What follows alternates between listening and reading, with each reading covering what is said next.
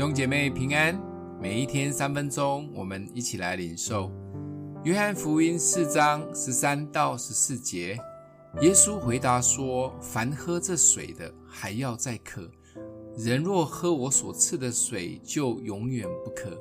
我所赐的水，要在他里头成为泉源，直涌到永生。”耶稣带着门徒们做了一件冒险的事情。因为犹太人与撒玛利亚人是世仇，而且犹太人瞧不起混种的撒玛利亚人。但这一次，耶稣刻意选择经过撒玛利亚地区而不绕路，他也刻意的来遇见这一位心里羞愧的妇人，因为村里面的人都非常瞧不起他，更把他当作淫妇来看待。所以，这位妇人只有趁着透中午的时候，没有人偷偷出来打水。这时，耶稣口渴了，向这位妇人要水。同时，耶稣点出了这一个妇人她生命的光景。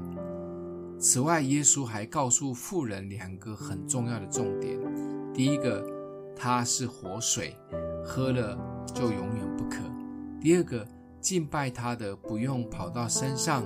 也不用跑去圣殿，只要用心灵跟诚实来敬拜就好。最后，耶稣挑明的跟妇人说，他就是弥赛亚基督。妇人整个震惊到不行，立刻奔回村里面到处传讲耶稣。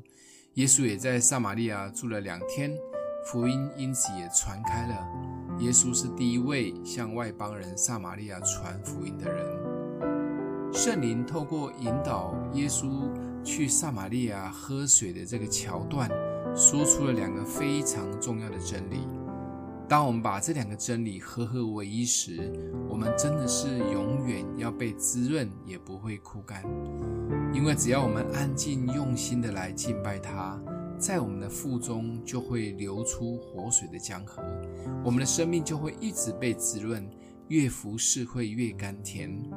以前有时候听到教会的弟兄姐妹或同工说，他们的生命跟服饰很枯竭，有时候需要去跑一跑特会才会被充电，有点像是跑去山上或某些恩高很强的地方才会活过来。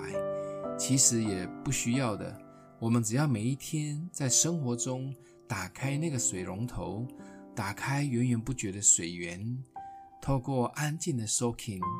渴慕圣灵的浇灌，自己或与人一起的祷告，听自己的喜欢的诗歌来敬拜，这都可以打开水源。不管水大或水小，一定是可以滋润我们的，至少不会渴到干掉。在主里面，我们会永远不缺水的。想一想，你口渴吗？最近我们的生命有被滋润吗？欢迎你留言。我也特别来为你祷告，爱我们的父，特别为今天听到这个信息的家人或好朋友祷告。